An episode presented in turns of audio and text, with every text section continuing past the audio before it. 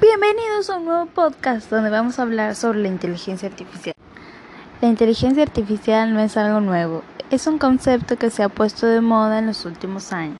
Esta inteligencia va a cambiarlo todo.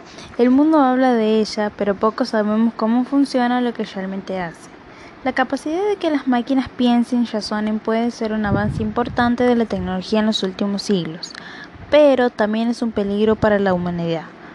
Porque si un día decide que los humanos no somos necesarios? La inteligencia artificial es una inteligencia llevada a cabo por máquinas que actúan como humanos. Es la combinación de algoritmos planeados con el propósito de crear máquinas que presenten las mismas capacidades que el ser humano. Las máquinas aprenden de la experiencia, se ajustan a nuevas aportaciones y realizan tareas como las personas.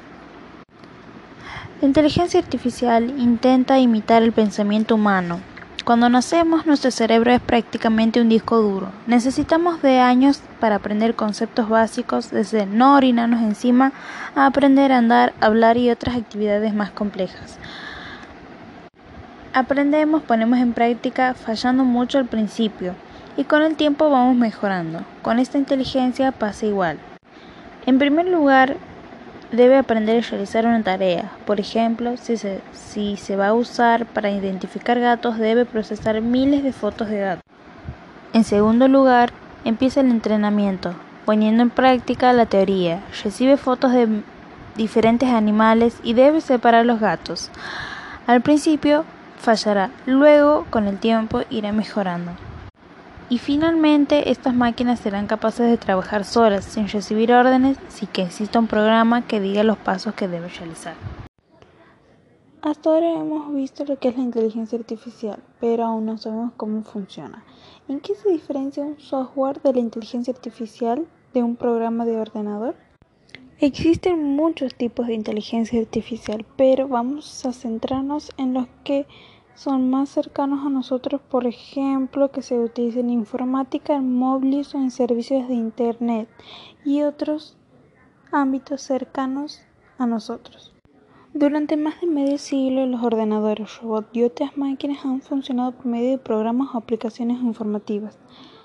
Estas tienen una estructura básica que apenas han variado en todo este tiempo. Ahora, un programa informativo es solo una lista de órdenes que le dice al ordenador lo que tiene que hacer. Por ejemplo, realizar esta operación matemática, escribir el resultado en pantalla, reproducir este sonido, etc. Sus características principales de un, de un, programa es que se trata de un conjunto de órdenes que cubren todas las posibles opciones a las que se enfrenta el ordenador. En otras palabras, el programa informativo es una máquina, no piensa, simplemente hace lo que le dicen.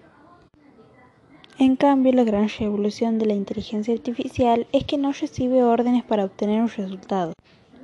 Como hemos visto, la inteligencia artificial intenta imitar el pensamiento humano.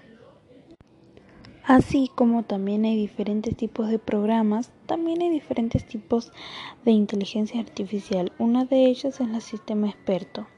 Es una inteligencia artificial que intenta imitar a un humano en una determinada materia. Por ejemplo, desde un trabajador de servicio técnico a una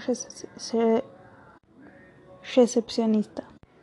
Otro tipo es el aprendizaje automático. Es la capacidad que tiene una inteligencia artificial, un software o un robot para aprender por su cuenta. Este tipo sigue el ejemplo que dimos al principio. Primero hay un aprendizaje, un entrenamiento un entrenamiento que genera una experiencia y una puesta en práctica que nos dice si la tarea se cumple o no con éxito. Otros de esos tipos son las redes neuronales.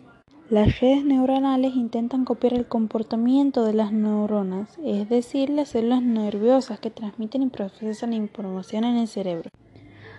Una neurona artificial es una entidad que recibe unos datos de entrada, les aplica una serie de operaciones matemáticas y una función de activación y genera un resultado. Y por último está otro tipo, es el aprendizaje profundo.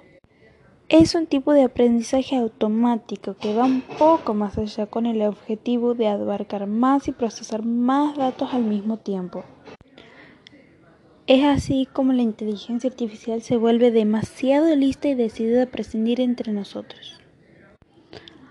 Es por eso que hay que confiar en los, los expertos que harán lo correcto y se establecerá mecanismos para que la inteligencia artificial no se vuelva contra nosotros. Los beneficios serán inmunerables en campos tan, tan dispares como la detención de enfermedades, descubrimientos de curas para el cáncer, soluciones al cambio climático y muchos más. La inteligencia artificial va a cambiar el mundo aún más profundamente que Internet o los teléfonos móviles. Pero, ¿estamos preparados para ello?